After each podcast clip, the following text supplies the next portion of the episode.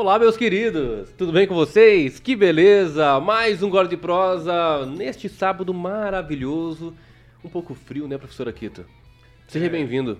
Graças a Deus sem aquele susto desnecessário, porque normalmente ele começa com um grito. É ali. que o nosso operador ali, eu acabei esquecendo o sinal dele e a gente acabou entrando já é na abertura. Mas muito bem é, recebidos sejam todos vocês que nos acompanham, nos colocando entre os emparceirados da Jovem Pan, entre os programas de maior audiência. Obrigado. É isso aí, um gole de prosa para você que caiu aí de paraquedas todos os sábados a partir das 10 horas da manhã. Estamos aqui, eu e o professor Aquito, dando o que falar aí, algumas polêmicas e assuntos que aconteceram, né, na última semana. E eu já quero que- começar, inclusive, professor Aquito, o que, que você achou dessa semana aí, é, envolvendo o governo federal, a região aqui do hospital é, é, Bom Samaritano, né? Que teve aquelas denúncias é, com relação à precariedade, né? De todo, toda a estrutura lá. Você chegou a ver alguma coisa sobre isso ou não? Cheguei, claro. Aliás, a cena das notícias voltam aí outras enfermidades, né? Porque recentemente apenas uma enfermidade dominava todo o palco. Nós tivemos, infelizmente, a morte de um estudante de direito de dengue hemorrágica né, nessa semana e também a precariedade apontada neste hospital.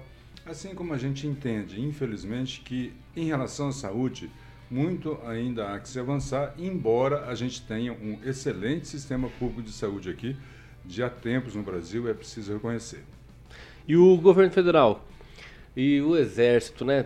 Estão colocando muita mídia em cima do exército. O que está acontecendo? Algumas tá compras, compras de Viagra, compras de, de, de prótese, né? Uhum. O que, que você achou da- desse- disso tudo?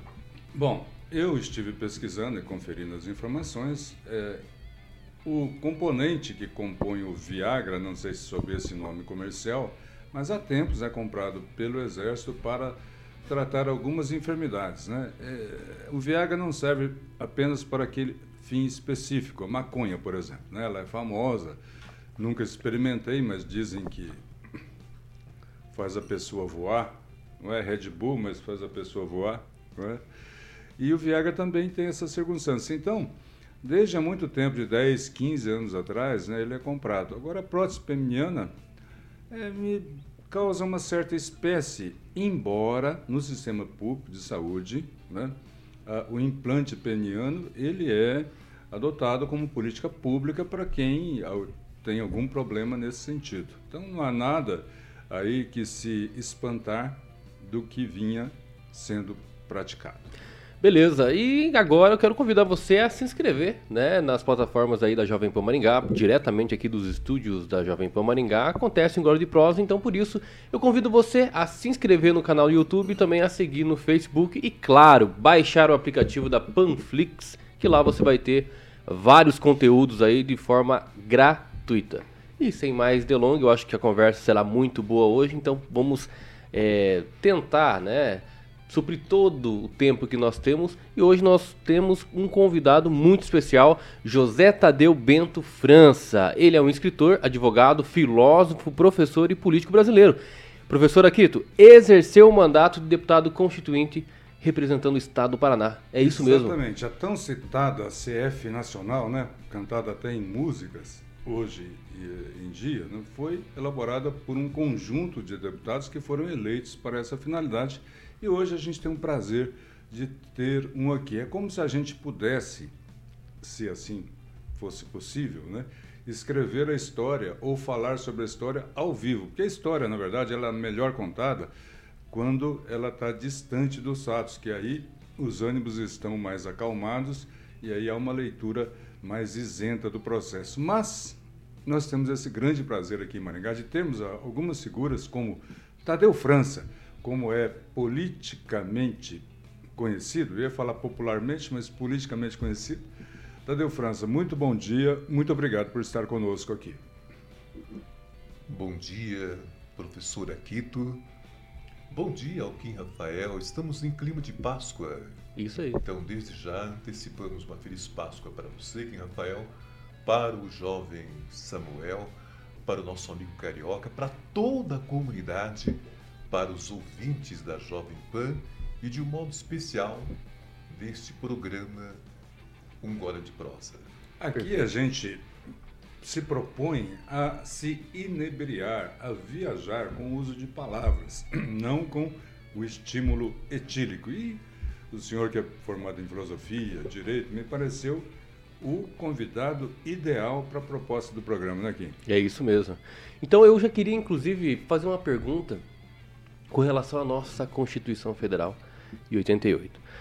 Qual era o sentimento naquele momento né, de se criar uma nova Constituição e vendo que ela é, querendo ou não, prolixa, né? Tantos artigos, incisos, enfim, é, dá para até contar os artigos do artigo 5 né? Tantos incisos que nós temos lá sobre os direitos que nós é, buscamos, né? E também tentamos ter.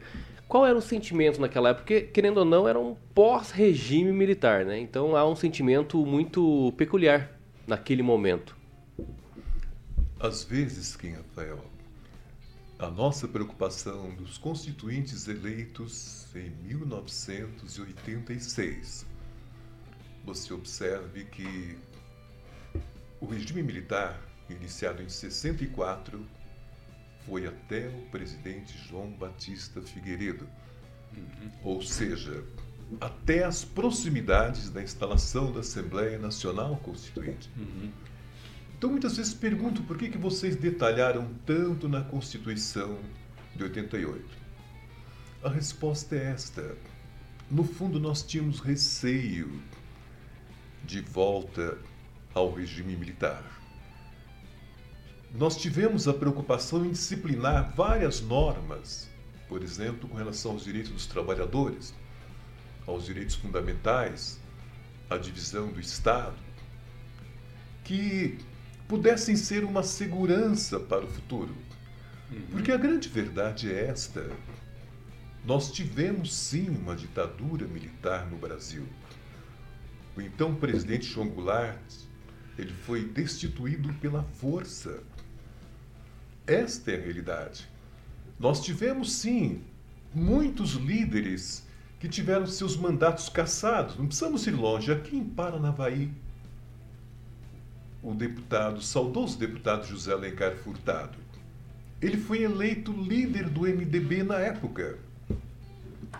No primeiro discurso de posse que ele fez, ele começou de que forma o seu discurso? Desta Câmara dos Deputados, eu quero ser a voz dos órfãos e das viúvas do talvez e do quem sabe. Porque é bom que os nossos jovens ouvintes, principalmente, professor Aquito, uhum. possam saber que nesses 21 anos, quanta gente desapareceu no Brasil? Nós tivemos, professor Aquito, a visita de uma das representantes de um marido e pai desaparecido, senhora Eunice Paiva, esposa do ex-deputado Rubens Paiva. Rubens Paiva. Perfeito. Isso mesmo, ela chegou lá com os filhos e nos perguntou: Até hoje eu quero saber do paradeiro do meu marido. Eu não tenho o que dizer para os meus filhos. Certo. O pai de vocês faleceu? O que aconteceu com ele? Afinal de contas, então nós temos que ter a lealdade em reconhecer, inclusive há um livro que todo brasileiro da nova geração também deveria ler. Ele se intitula Brasil Nunca Mais. Ele foi coordenado por ninguém menos que o cardeal arcebispo de São Paulo, Dom Paulo Evaristo Arnes. Perfeito. Eu ele lembro. prefaciou este livro, professor Aquito, uhum. lembra-se disso muito bem, em que ele é feito um relato dessas vítimas do regime militar. Muito bem. É, é eu, eu lembro muito bem do livro. Agora, Tadeu, vamos aqui nesse bate-papo, né? É, esses fatos que você relatou, muito bem colocados, são fatos existentes. Agora, na cena aí há também uma história não contada que foram é, as eventuais irregularidades não vou chamar de ilegalidades, porque se a gente estava num regime de exceção, a legalidade é questionável, né? Perfeitamente. É, mas veja bem, por parte havia uma ação, né, por parte de um grupo político no Brasil de implantação de um regime de esquerda eh, e alguns deles buscando o comunismo. Né? Existia isso. E nesse sentido houve também mortes, houve assassinatos, houve violência e essa história não é contada. O senhor não acha que está faltando historicamente um balanço nisso para que a gente possa ter uma leitura mais isenta desse processo? Nós até devemos à nova geração brasileira uhum. um esclarecimento a esse respeito. Fala-se muito, por exemplo, na guerrilha do Araguaia. Sim, que assassinou pessoas lá, inclusive que não colaboravam, né, brasileiros. A bem dizer, professor Aquito, hum. a guerrilha do Araguaia foi mais uma fantasia de jovens idealistas. Eu vou citar apenas um exemplo daqui de Maringá. Sim.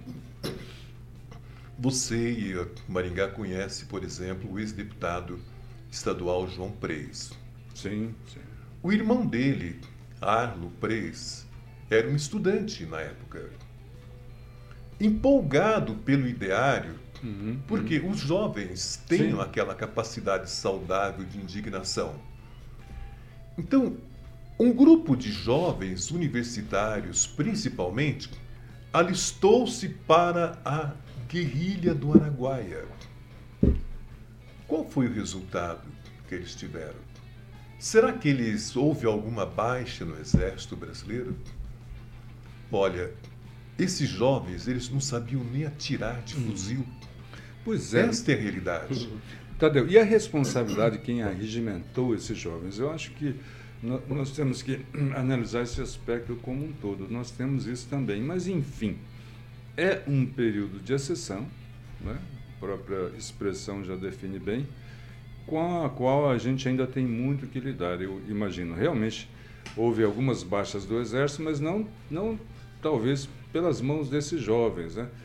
Nós tivemos ataques terroristas em São Paulo que mataram lá é, guardas de banco, civis, enfim, bombas, enfim.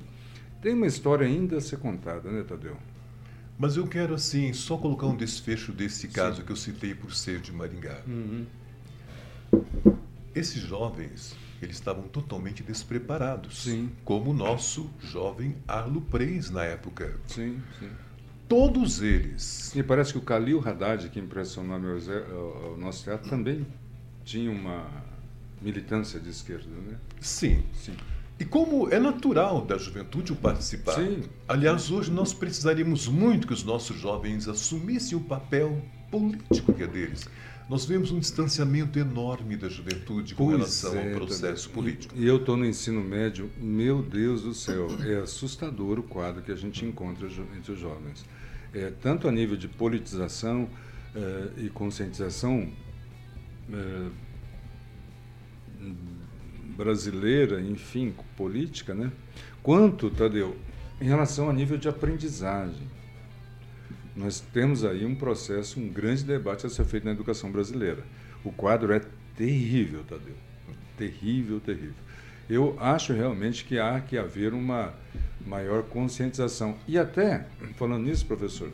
Deixa, deixa ele ter concluído. É, não, só talvez ajude. Nós temos aí uma reformulação chamada Novo Ensino Médio, né? que entra agora, este ano, que traz uma série de matérias né? que talvez contribuam aí para esse amadurecimento dos jovens, porque o quadro é preocupante mesmo. Sim. Mas, então, voltando ao que a gente havia colocado. Hum. Os nossos jovens, por exemplo, na Universidade Estadual de Maringá, onde eu comecei como professor em 1974, que em Rafael você não havia nem nascido naquele tempo. Eles eram proibidos de realizarem uma reunião. Greve totalmente proibida. Então, qual a opção que eles tiveram? Olha, o Arlo Preis, irmão do ex-deputado João Preis, ele foi uma das vítimas, ele morreu na chamada guerrilha do Araguaia, que é uma guerrilha mais para literatura do que qualquer outra coisa. Aqui de Apucarana, nós tivemos José dos Trezeiros de Oliveira, Até hoje a família não sabe nem sequer dos restos mortais dele. Ele simplesmente se colocou num protesto contra um presidente da República que visitou Londrina e foi marcado, fotografado num congresso de estudantes de Biúna. Ele foi preso, uhum. foi tido como alguém que promoveu uma rebelião na cadeia, é impossível para um jovem nessa condição. A única notícia que sabe é que ele recebeu um tiro no olho e a família de Apucarana até hoje não sabe dos restos mortais hum. do seu filho. É. Então, a visão que nós tivemos foi esta. Há um perigo, o Serviço Nacional de Informações continuava presente. Então é por isso que a nossa Constituição da República Federativa do Brasil foi ela tão detalhista. É tão detalhista. Entendi. Mas esses detalhes são no sentido de favorecer, de oferecer garantias. Por exemplo, nós temos o nosso SUS, às vezes há tanta queixa. A gente vai lá, marca uma consulta, uhum. demora para ser atendido. No tratamento pre preventivo, o SUS funciona muito bem. Exatamente. Muito bem. Então nós tivemos a preocupação. As pessoas humildes, pobres, que ganham salários inferiores, eles não tinham como pagar uma consulta. Uhum. Não tinham um atendimento adequado. E nós tivemos a preocupação em colocar um sistema onde todos pudessem ter o direito à saúde. Então nós instituímos o artigo. A saúde é um dever do Estado e um direito do cidadão. Hoje o SUS é reconhecido, inclusive, internacionalmente Sim. como modelo.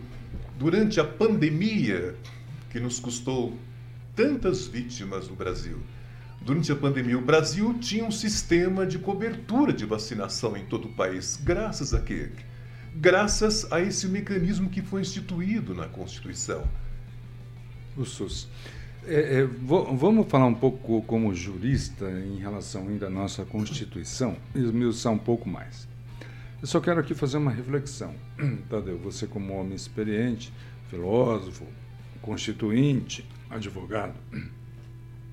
Nós temos hoje dois países em relação à economia, em relação até ao bem-estar da população, vou colocar entre aspas, porque o bem-estar da população é visto de diversas formas, dependendo do ângulo que, você, que se vê, os Estados Unidos e o Japão tiveram constituições que não saíram pela força do voto.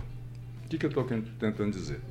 Até onde eu sei, a Constituição dos Estados Unidos foi escrita por um conjunto de notáveis juristas né, que se reuniram, confinados durante um certo tempo, e escreveram a Constituição. No Japão, é, passada a Segunda Guerra Mundial, quando o sistema era imperial, foi escrita a primeira Constituição do Japão, quando os Estados Unidos é, é, dominou o Japão né, militarmente. E foram os americanos que escreveram a Constituição japonesa que vale até hoje. Então, são duas leis maiores que acabam regindo as relações entre o Estado e o cidadão, que acabaram, sob certos aspectos, dando resultado positivo. Diante disso, dá para concluir que a via eleitoral não é a única forma, Tadeu, de se alcançar um êxito nesse sentido? Não estou aqui brincando com a ditadura, Tadeu. Não é, não é nesse sentido. São circunstâncias diferentes que acabam, acabaram produzindo isso. Mas, de fato, é que esses países são dos países mais adiantados do mundo no aspecto tecnológico e até em muitos aspectos do bem-estar humano. Não seria um caminho, Tadeu, de você buscar uma constituição com notáveis, por exemplo, para que se possa redigi-la? Ou isso está muito longe da realidade brasileira? Nós tivemos, é claro, também o apoio e o acompanhamento dos juristas, Sim. de pessoas notáveis que, claro. evidentemente, nos auxiliaram. Uhum. Tivemos um corpo técnico nos auxiliando, certo. sem qualquer sombra de dúvida. Entretanto, nos Estados Unidos e no Japão, as uhum. instituições são fortes. Vejamos, por exemplo, nos Estados Unidos. Certo. Os estados são fortes. Sim. Os estados eles se regulamentam e nem sempre de um modo uniforme. De forma autônoma. Né? Aqui o nosso centralismo é absoluto e total. Os nossos municípios eles são municípios fragilizados. Tanto é que o trabalho de um parlamentar, tanto na esfera estadual como na esfera federal, uhum. é de atender os prefeitos que chegam lá em desespero, porque as receitas municipais, onde vive o cidadão, são receitas mínimas. Quando eu fui deputado estadual, eu propus a chamada CPI dos municípios, uhum. em que nós conhecemos de perto a situação interna de cada município. Por exemplo, vamos citar Atalaia, aqui bem perto de nós. Na época, o prefeito era o Claudomiro Cirotti. O que aconteceu? A receita do município era tão pequena e o prefeito anterior ele tomou a louvável iniciativa de comprar uma retroescavadeira. Só que a compra foi pelo leasing, corrigido pelo dólar. Nossa. Resultado: em pouco tempo, o ICMS destinado para o município ficou anulado. Eu comprei um carro por leasing é, no, no, no, Bradesco, faço questão de citar. Foi uma época que, que eu quase fiz isso. Tem gente que estacionou o carro na frente do banco e tocou fogo no carro. Lembra disso, Tadeu? Lembro. O, o, o, o, ele, eu quase fiz isso. Sim. Que eu li essa notícia e falei, vou estacionar o meu carro ali na Getúlio, vou tocar fogo no carro. O nosso ex-prefeito de Atalaia, ele queria trazer a retroescavadeira e colocar na frente do Palácio Iguaçu na época. Pois é, mas o erro não é do governador, foi do prefeito, né, do, que, que caiu nas garras do sistema bancário, né, do leasing. Sim, nós tivemos. Posso, podemos citar um exemplo assim, hum. bem concreto. Na época, professor Aquito hum. e Kim Rafael, eu lembro perfeitamente que o nosso saudoso amigo Frank Silva, ele fez uma compra moderníssima de equipamentos para o Diário do Norte do Paraná. Sim, sim. sim. Todos eles à base do leasing. Ele até me convidou, Tadeu, você vai conhecer agora em que vai se transformar o Diário do Norte do Paraná. Estava ativo até o fechamento do, do diário, uma máquina na época moderníssima, caríssima, né? Sim. Disso. Eu já tinha experiência de atalaia aqui, o desespero do prefeito. Eu te espelho, olha, eu vou dizer para você com toda franqueza, a gente tem acompanhado prefeitos em situações semelhantes à sua. Hum. A correção pelo dólar é uma ilusão, é uma falácia. Então, você tentou aí, eu acho muito interessante isso. A gente conversou um pouco ontem, né? É, pelo que você coloca, o deputado acaba uh, tendo que ser, até para socorrer, quase que um estafeta de um prefeito, não é? Sim. Um estafeta de luxo de um prefeito. Sim. E você tentou mudar. Eu sou por essa mudança. Eu me recuso a aceitar que seja louvável um deputado trazer uma chavinha de uma ambulância eu, eu, eu falo ambulância, viu? Me permite esse. É, é que você é professor de matemática, então pode falar. Ambulância. E tira a foto dizendo que aquilo é trabalho de deputado. Não é. Não, mas isso aí, querendo ou não, ajuda bastante no marketing da, ah, da pessoa, né? Pois é, mas. É, mas é, é eu acho que todo mundo sabe é, que não é bem assim que exatamente. funciona. Mas é assim, quando vai a qualquer tipo de obra, quando é inaugurada ou quando é trazido é, vários veículos, enfim, lá vai estar sempre o prefeito, sempre alguns vereadores, sempre é, deputado estadual. Mais coisa, o, o, problema aqui é que só faz isso. E o que me espanta. Ah, mas é, pois é, mas é, faz parte. Faz parte também da, da não, fa, não deveria fazer. O que me espanta... Como é que você iria regulamentar? Pois é, mas ele tentou, ele acabou de dizer. Não, mas tudo bem, mas como é que você dizer? autonomia dos estados e municípios, né? Porque o dinheiro é recolhido aqui. Eu, eu lembro. acho, eu acho assim. Agora, agora eu vou te interromper. Não, não, mas só, agora só é o seguinte. Não, você precisa entender isso aqui. Eu você... preciso saber o seguinte, porque é, cria muita dúvida, né, hum. acerca das funções de deputado estadual, Sim, mas deputado você federal, um processo dos importante, senadores. Ó. Como é que era a, o pagamento Será de impostos? Será que é, é necessário, né? Tantos pois é, mas parlamentares. Existe outro caminho. Não, mas aí não. A democracia exige é, a representação popular. Tá, aí, mas ok. Aí você mistura outra coisa. Não, mas eu não estou falando da representação. Antigamente. É, é, no sentido de não existir a representação. Antigamente. Existe, se não tivesse senadores, impostos, por exemplo, não teria representação pelo. Antigamente o recolhimento de impostos era feito de forma diferente, não é como é hoje. Hoje, é, o, novamente eu vou recorrer aqui ao deputado, hoje, isso aí, é, o que temos hoje a nível de impostos é ainda um reflexo da ação do ministro da Economia, Delfim Neto, foi muito poderoso é, nesse tempo. Que a ideia é, dele era aumentar o bolo para poder repartir o bolo. Né? Antigamente, quem, antes disso, o que, que você fazia? O Antônio Tortato, que contava essa história de uma forma deliciosa. Você comprava o selo aqui, né, para colocar nas suas mercadorias. A receita do Estado vinha aqui ver quanto de selo tinha comprado, levava a parte dele, o resto ficava aqui no município. Entendeu? E aí o município tinha uma certa autonomia de ação. Estou falando antigamente, bota antigamente nisso. Sim. É do tempo da agência de rendas. Sim. Né, então, era assim que funcionava. É possível fazer diferente, porque a gente tem uma tendência à acomodação em achar que não, funciona assim mesmo. É desse, não é desse jeito. Dá para ser diferente, né? De você destinar a União para as suas eh, obrigações, digamos assim, que sejam previstas, a quantia dela. Hoje não. Você recolhe que até você recolhe tudo em Brasília, que até uma simples ambulância o hum. prefeito tem que é, e buscar em Brasília, muitas vezes, Tadeu, gastando mais dinheiro na viagem que na ambulância. Sim.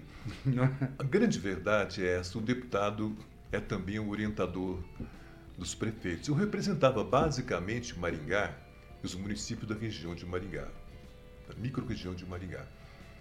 Bem, então, uma das coisas que eu fiz foi fazer campanha junto aos prefeitos, porque chegam lá um, os os vendedores de equipamentos, máquinas e tudo mais. O prefeito se empolga. Uhum. É pelo leasing.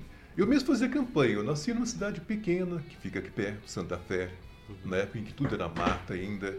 Então ia lá, o prefeito era o Pedro Brambila na época. Eu dizia assim, prefeito, por favor, não compre nada pelo leasing. E não só os pequenos municípios, mas a nossa Maringá. Na época, o prefeito era o Dr. Said Ferreira, eu posso garantir para você que o deputado cumpre essa função.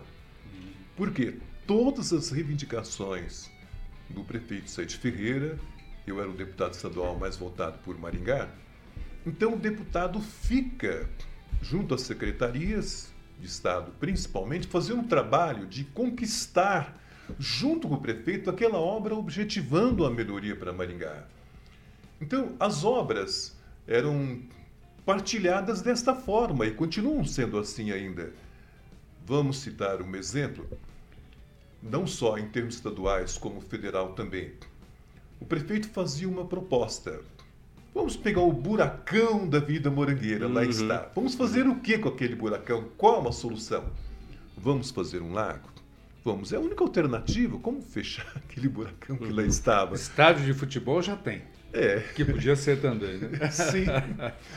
Bem, então, as obras que eram realizadas eram somatórias. Eu, eu assim que o prefeito Said Ferreira chegasse, chegava em Curitiba, eu estava no aeroporto com ele que nós tínhamos a agenda de secretarias para passar.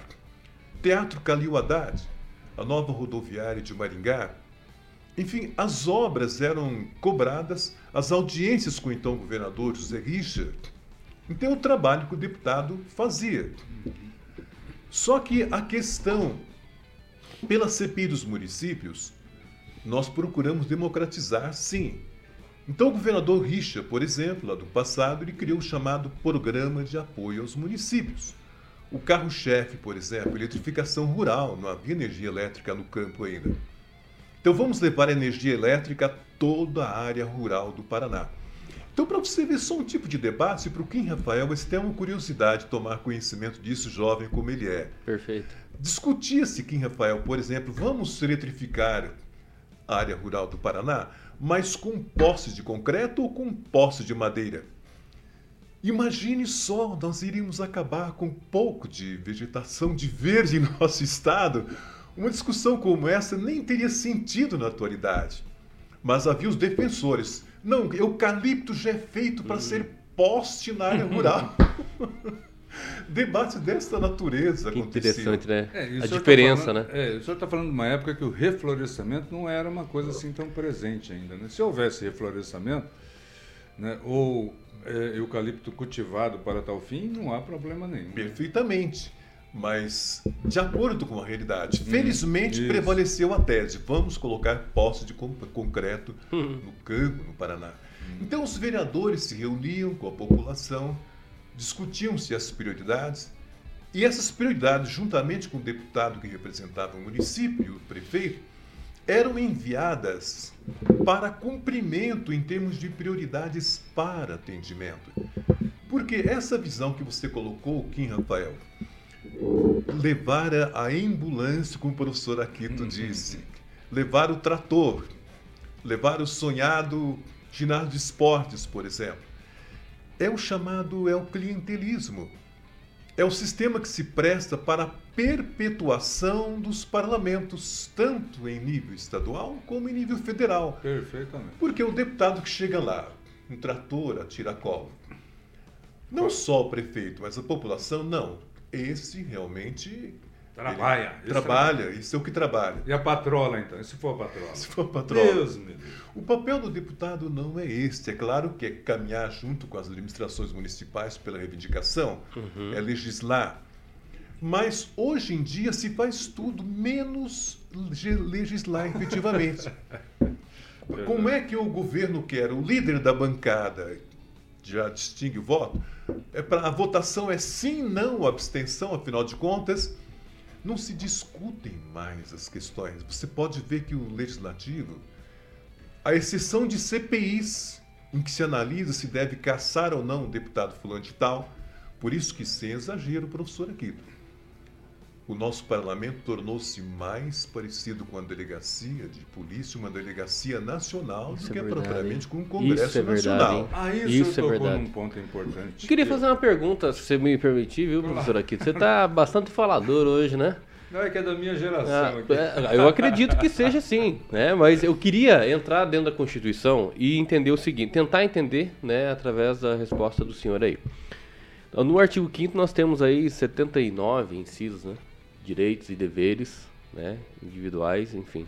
E também nós temos ali no artigo 6 os direitos sociais, por exemplo, o artigo 6 mesmo diz o seguinte: são direitos sociais a educação, a saúde, a alimentação, o trabalho, a moradia, o transporte, o lazer, a segurança, a previdência social, a proteção à maternidade e à infância, a assistência aos des, é, desamparados na forma desta é, Constituição. Nós sabemos que nem todos têm acesso à moradia. Então, será que não temos muitos direitos? E isso é, na, na faculdade mesmo de Direito, que é, eu estou no quinto ano, se discute muito isso. Né? Alguns se, é, discutem quando tem a teoria geral da Constituição, enfim, e a gente acaba discutindo essas questões da própria Constituição, do que ela traz. Será que não há muitos direitos e poucos deveres? E aí eu queria jogar para o senhor. A grande realidade é que países que o professor aqui citou agora há pouco, Japão, Estados Unidos e outros. Este quadro de miséria que nós temos aqui, de aproximadamente 13 milhões de desempregados, sem contar os chamados desalentados, que são aqueles que nem mais procuram emprego, são um quadro que não existe.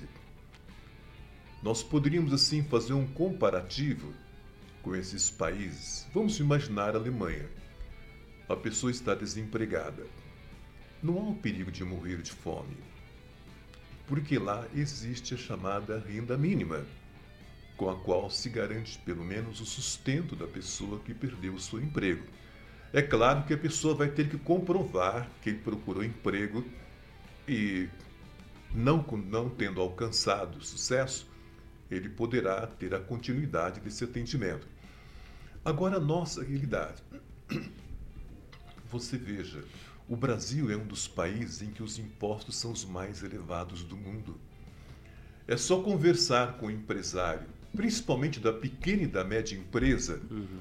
eles vivem asfixiados pelos impostos que têm a pagar, pela quantidade imensa.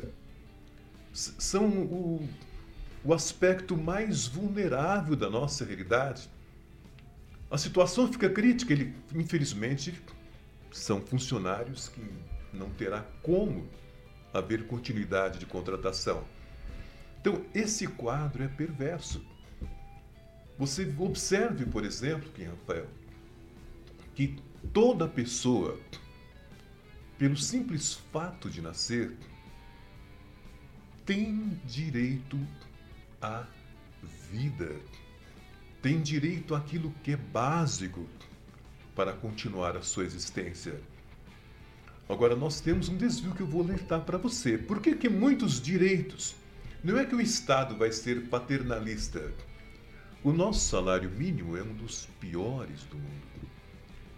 Há um contrapeso entre o tanto que se arrecada e a nossa dívida oculta, que é chamada dívida pública. 80% do nosso PIB é para a rolagem dos serviços da dívida pública. Você veja a fragilidade em termos de investimentos. Essa dívida pública é como aquela dívida antiga que o professor Aquito se lembra. O empregado sempre ficava devendo para o patrão, eternamente. Então, nós temos ainda uma realidade colonialista que pesa sobre nós. É, é. a realidade. Pois muito é. grande. Eu, eu, concordo em parte com você, Tadeu. É, esses dias, vendo alguns alfarrábios, uns papéis muito antigos lá, eu me deparei com um contrato de trabalho aqui da época da colonização de Maringá, é, ao qual foram submetidos os imigrantes e muitos descendentes aí de europeus, japoneses e tal, em que eles entravam nas fazendas sem salário para, por exemplo, plantar o café e esperar três anos para que ele produzisse, descontava-se então que se pegava na venda para ver se tinha o salário ou não. Então, é um estado de pobreza, hoje se chamaria escravidão isso. Né? Servidão. Né? Servidão. E foi praticado no Brasil e as pessoas de alguma forma superaram. Outro contexto, onde é que eu quero chegar, Tadeu? É, na questão da Alemanha e do Japão, houve um tempo, em 1945, que o Brasil era mais rico que a Alemanha e o Japão. Mais rico economicamente, financeiramente, por quê? Porque esses países estavam arrasados, literalmente. Sistema viário, sistema produtivo. Mas eles tinham uma coisa que é, eles eram superiores ao Brasil, uma coisa intangível que é a questão educacional e cultural. Né? É, a Alemanha e o Japão emergiram de pegar tijolos, limpar tijolos para reutilizar. Né? E não é esperar os outros fazerem. As pessoas, é, existem diversos registros disso, iam nos escombros né? Reaproveitar aquele material. No Japão nem tijolo tinha, porque não, lá não se utiliza. E aí que eu quero contextualizar, Tadeu. Então, além do aspecto econômico, claro, é importante, as pessoas precisam de um mínimo eh, para que possam sobreviver e continuar a caminhada, mas tem um outro aspecto muito mais importante que é o cultural e eu coloco a educação aí no meio. Não é a pessoa culturada necessariamente porque fez academia ou não, mas aquele sentimento né, de gostar, de respeitar, de lutar pelo lugar que vive. O brasileiro tem muito agradecer ao Brasil. Basta ver a Ucrânia agora, né? milhares de ucranianos saindo lá em virtude de uma guerra que não tem a ver com o cidadão e que são obrigados a deixar a sua pátria. Né? Então, aonde eu quero chegar? Eu estou em ambiente escolar agora, no ensino médio, Tadeu. E no Rodrigues Alves ali. E nós estamos ali, uma vez por semana, fazendo ali, cantando o hino nacional. É, infelizmente, Tadeu, é, a forma com a qual é visto o respeito à pátria me deixa como ser humano, como brasileiro preocupado. Né? A grande verdade, eu quero falar um pouquinho agora com o pessoal da geração dos avós, que eu pertenço à geração dos avós, filhos geralmente de imigrantes que vieram para cá. Sim. Então eu vou, com licença, mas eu quero falar um pouquinho do meu avô. Ele foi um desses migrantes. Uhum. Veio de Minas Gerais, meu pai veio, saiu a cavalo do Tocantins atual, lá do norte de Goiás. Rapaz, naquela época saiu do Tocantins? Saiu do Tocantins. Não havia estradas, atravessando rios. Ele estava perdido, a cavalo. literalmente no Tocantins. Sim. Então, ele viajou do norte de Goiás até o sul. Chegou ao sul, o cavalo morreu, teve que trabalhar novamente na roça para conseguir outro cavalo e chegou até São Paulo. De lá ele conheceu a nossa Maria Fumaça, que o trouxe até o norte do Paraná. Uhum. Essa foi a realidade dos nossos avós, Uhum. professor Aquito. Isso. Agora, o sistema que eles usavam era o sistema do fio de bigode que nós sabemos. Eles chegavam aqui, a opção deles já era, meu avô mesmo logo que deu certo, ele conseguiu ah, determinada área rural como uma empreita por três anos, como você disse, para plantar o café. Exatamente. Só que a compra que ele fazia na venda, que você lembrou, que era dos nossos pais, dos nossos avós, Uhum. eles já compravam para pagar na colheita. E enquanto o café estava crescendo, eles plantavam o que na, na área que eles dispunham? Plantavam feijão, amendoim, Abóbora. milho, abóbora, tudo. Não havia fome. Uhum. Nós crescíamos na roça com saúde, com vigor. Eu fui conhecer médico aos 16 anos. Sim, éramos mandados para a escola, às vezes distante, mas havia alegria, havia as chamadas colônias rurais. Uhum. Alguém matava seu porquinho, dividia com um amigo, não é verdade? Colônias, porque o café exigia muito a mão de obra e o fazendeiro se obrigava a ter uma colônia. né? Perfeitamente. Exatamente. Então, não foi uma época de escravidão de forma alguma. Foi uma época em que os nossos antepassados, eles conseguiram pelas empreitas, eles conseguiram economizar de tal forma que eles compraram um sítio, começaram a ter a terra própria, e esse modelo foi que deu prosperidade, garantia para o crescimento da nossa região Do- norte e do noroeste norte do do Paraná. Paraná. Assim, quando não havia geada, né? Exatamente. Porque Se no meio desses três anos tivesse uma geada, realmente é coisa complicada. É, em 75 nós tivemos a chamada geada negra, Negra, é. que mudou o destino de várias cidades. A economia, né? Do, É, eu chegava aqui em 74, fui lecionar, primeiramente, em termos do, do estado onde você está lecionando atualmente, professor aqui, Uhum, eu lecionava um período na Unidade Polo do Jardim Alvorada certo. e dois períodos na Universidade Estadual de Maringá. Uhum. Era o primeiro reitor da UEM, o professor José Carlos Cal Garcia. Então já os meus cabelos brancos mostram que eu sou lá das antigas origens. Então o que, que nós tivemos? Realmente o quadro se agravou porque os cafezais estavam escuros pela geada. E eles vieram para as periferias. Então eu fui ser professor numa dessas periferias, que foi o Jardim Alvorada, que na época eu nem sei como é que foi aprovado aquele loteamento, professor Aquito. Parecia mais uma fazenda abandonada do que propriamente um bairro de Maringá. As pessoas eram especialistas em trabalhar no campo. Então eles tinham que aprender uma profissão. Lembro que um dos primeiros trabalhos que nós fizemos até em conjunto com a igreja do bairro, o Valério Dorizzi, que era religioso e teve um papel de solidariedade, de iniciativa muito grande, era ensinar, conclamar pessoas que já eram profissionais, como eletrici- eletricistas, encanadores, para ensinar para os nossos egas agricultores como trabalhar, como marceneiro, carpinteiro, eletricista, encanador, etc. Para ter uma sobrevivência ao redor da nossa cidade. Então, esse quadro, no passado que. Porque uma coisa é certa, caro professor Aquito, as nossas cidades do norte e noroeste do Paraná, elas foram iniciadas numa época diferente das chamadas datas oficiais. Por exemplo, Maringá. Vamos dar como exemplo a nossa querida cidade de Maringá. Nós comemoramos o aniversário de Maringá no dia 10 de maio de 1947. Emancipação a município, né? Exatamente.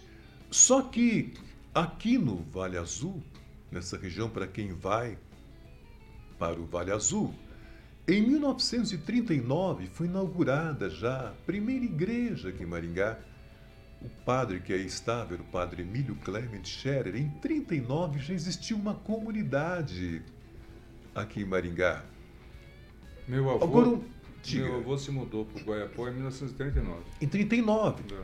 Então é muito comum o quadro de pessoas que nasceram em Maringá antes de 47. É. Ou seja, quando oficialmente a cidade não existia. Então, o que nós temos a, a constatar é que a nossa cidade foi se fazendo des, com essa natureza, com essas peculiaridades, desta forma. Solidariedade, empreendedorismo, né? Sim. É a marca da cidade. E as pessoas, elas longe de se sentir escravos, se sentiam felizes. Pode Hum. perguntar para qualquer pioneiro em Maringá, que aqui viveu e vários deles ainda sobrevivem. Hum. Então, o que nós tivemos foi que realmente nós chegamos em 74, quando eu aqui chegava, o abandono, por exemplo, no bairro onde eu fui morar, o Jardim Alvorada, era total. Dificuldades de água, de energia, não havia contato telefônico, Esgoto. esgoto. Chovia, aquela avenida Sofia Gulaef era um rio que se transformava. Uma enxurrada deliciosa para Enxurrada. brincar, né? Uma enxurrada deliciosa para a criançada. Entretanto, o trabalho, eu vou só citar um exemplo. Eu fui vereador juntamente com seu pai, o saudoso Kazumi Taguchi, Isso. durante seis anos. Eu quero render a homenagem a ele. Muito obrigado. De fato, uma pessoa com uma sensibilidade muito grande. Eu era do MDB, ele era da antiga Arena. Sempre foi Arena, UDN. Sempre foi a Arena do UDN. Todas as propostas que eu apresentava com relação àquela gente humilde das periferias, em especial ao Jardim Alvorada, ele era um ardoroso defensor, professor aqui, Hum. o papel dele. Por exemplo, quando foi tomada a decisão de asfaltar o Jardim Alvorada, pelo menos galeria, galerias pluviais, o asfaltamento é necessário que haja.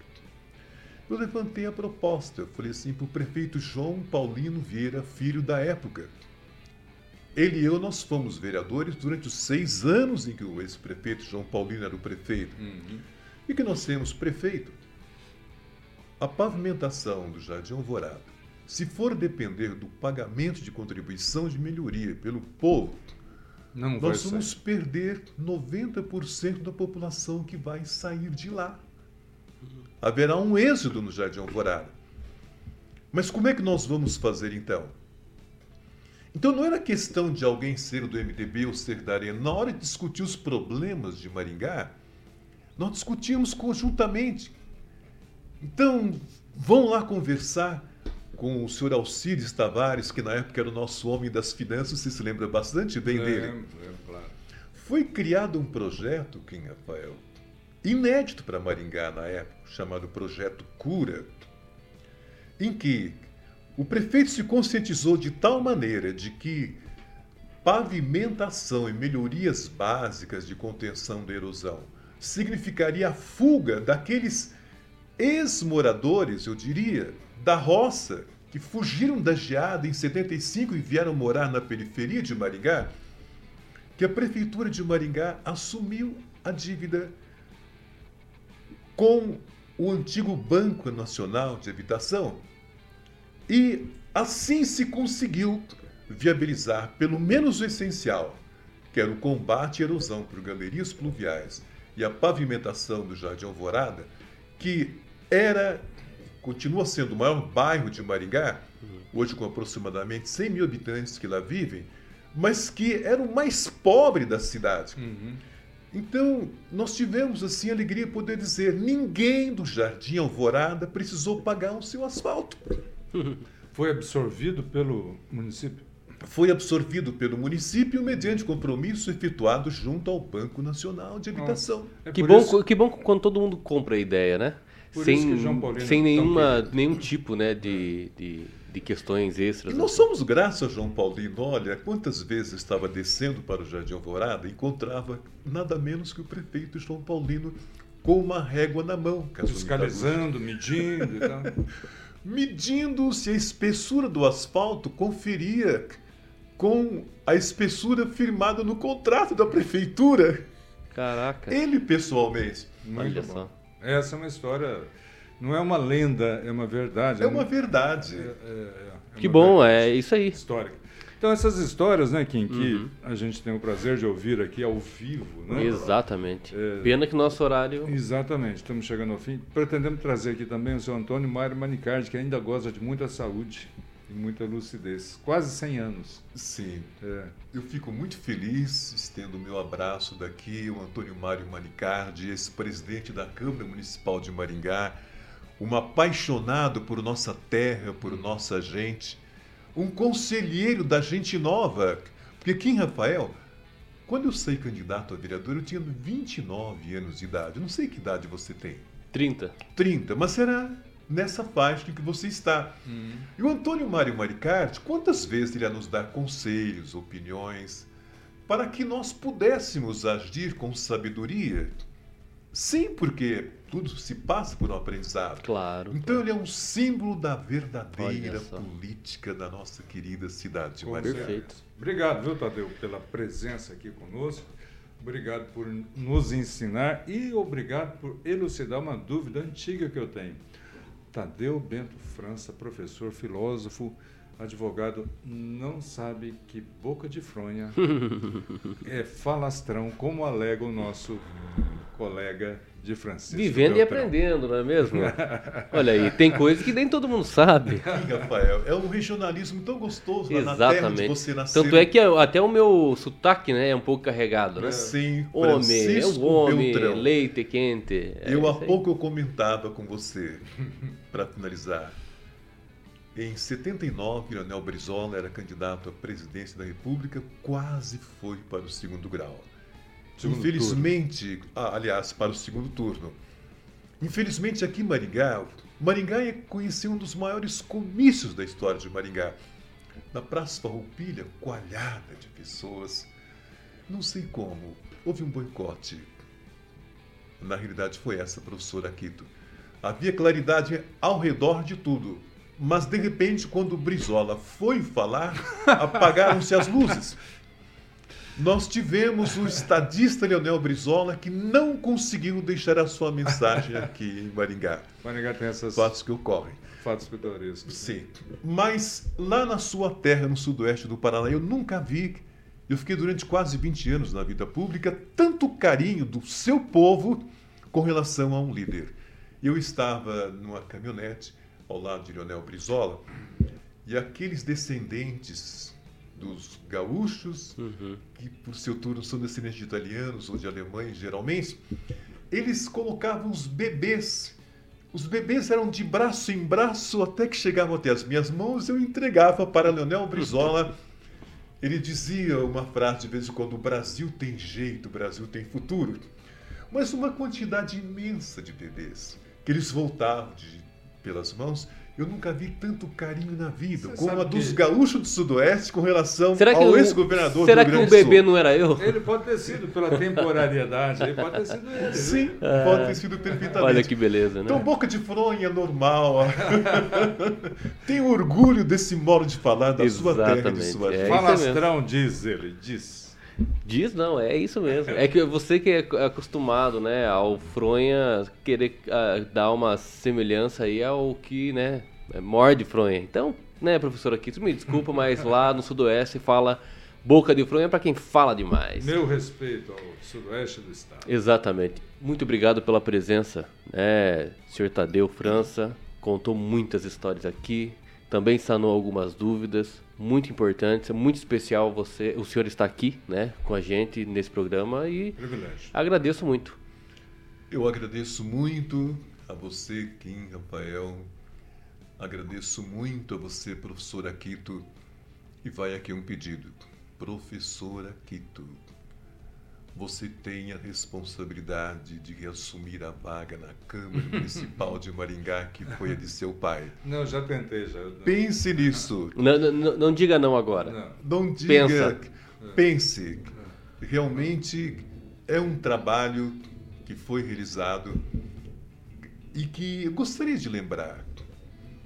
Você tem todas as condições, em homenagem a seu pai, que não está mais fisicamente entre nós, mas continua em nossos corações. Você e que sabe como fazer um trabalho eleitoral muito bem feito e que pode ser um representante. No meu tempo, a colônia japonesa, principalmente, naturalmente apoiava os seus representantes Uhum. e os eleitores de modo geral. Pense nisso desse seu amigo que aqui se encontra. Você é jovem, obrigado pela amizade. é professor, realmente é idealista e Kazumi Taguchi, onde quer que ele esteja, ele olha para o seu filho, quem sabe, meu filho. Ah, é isso aí. Agora, agora acho que amoleceu o coração. deseja. Agora ele vai pensar diferente. Obrigado. É isso aí, professor Aquito. Muito obrigado pela presença e mais um Glória de Prosa. É isso aí? Beleza, então. Você compartilhe esse programa, Glória de Prosa, também inscreva-se, dê o seu like e se você não gostou também coloque lá o seu não gostei. É importante também para dar aquele feedback bacana. Tem pessoas ali que acabaram comentando e não vai dar tempo de realmente dizer, né? Mas eu posso dizer o nome pelo menos aqui, o Diógenes, o Claudemir de Freitas, o Luiz Neto, né, participando também aqui com a gente. Beleza? Ó, e não percam a esperança no Brasil. Valeu, até mais, tchau.